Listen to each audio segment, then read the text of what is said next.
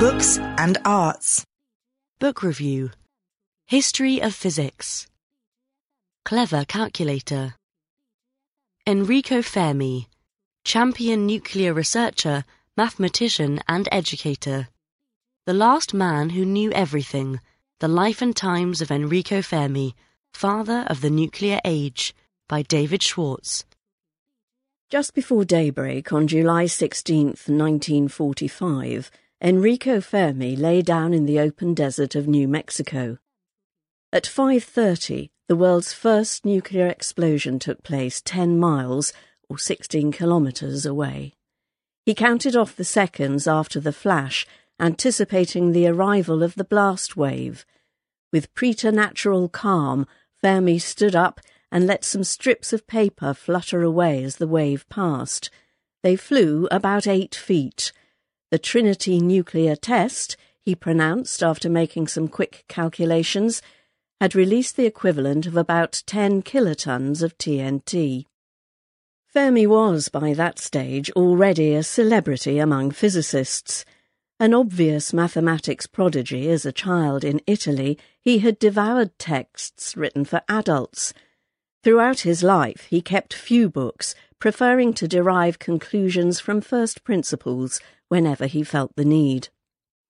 As he took up different posts in academic research in Italy and abroad, Fermi showed himself to be not only a theorist with unparalleled insight, but also adept as an experimentalist, a rare combination, across every kind of physics.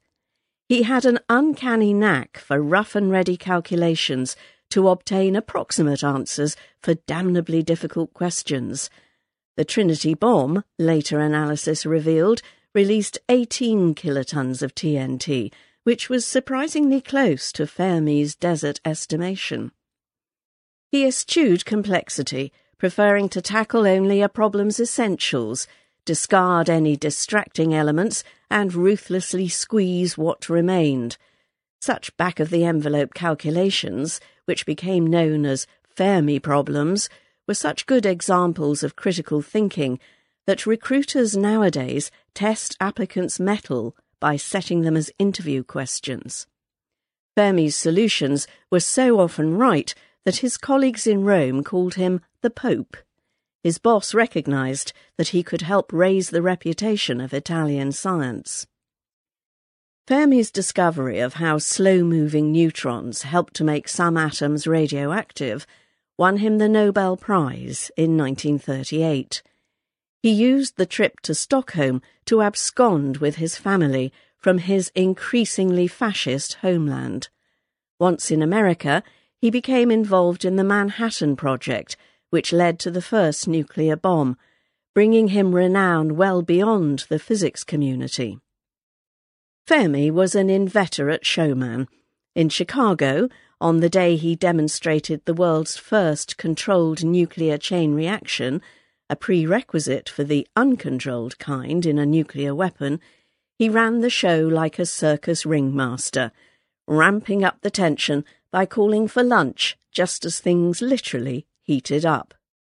David Schwartz, the author of The Last Man Who Knew Everything, is the son of another Nobel winning physicist his father left some intriguing correspondence on Fermi, which inspired Mr. Schwartz to learn more.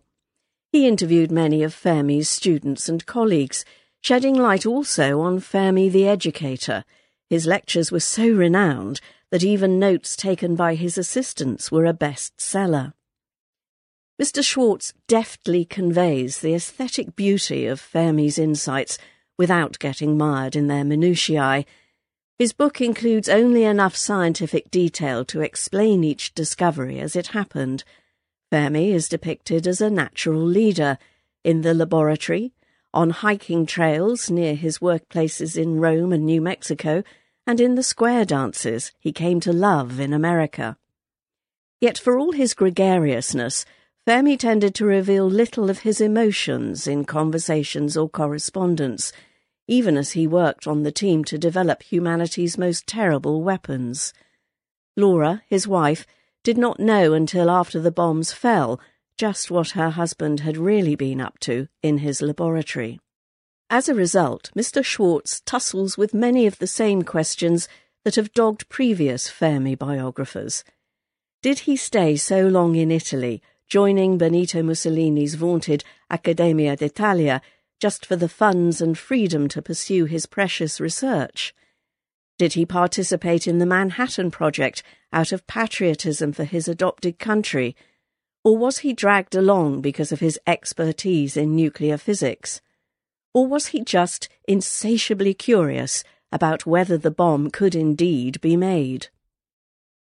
It would be easy to depict Fermi as a standard reticent genius who solved every problem as if he had, as one student put it, an inside track to God. But Mr. Schwartz's sleuthing also reveals how science works in its proper context – how each finding builds on the last, how identical ideas can occur to more than one person when the intellectual conditions are right, how an insight into nature arises not from a vacuum, but from hard won experience and, usually, some clever calculating. Fermi was once described by a student as the last man who knew everything. He went on to make important discoveries in particle physics, geophysics, and even the science of the stars, and he never stopped calculating. Even on his deathbed, he used a stopwatch to determine exactly how much fluid he was receiving from his intravenous drip. It was a simple problem, really, if you focused on the essentials.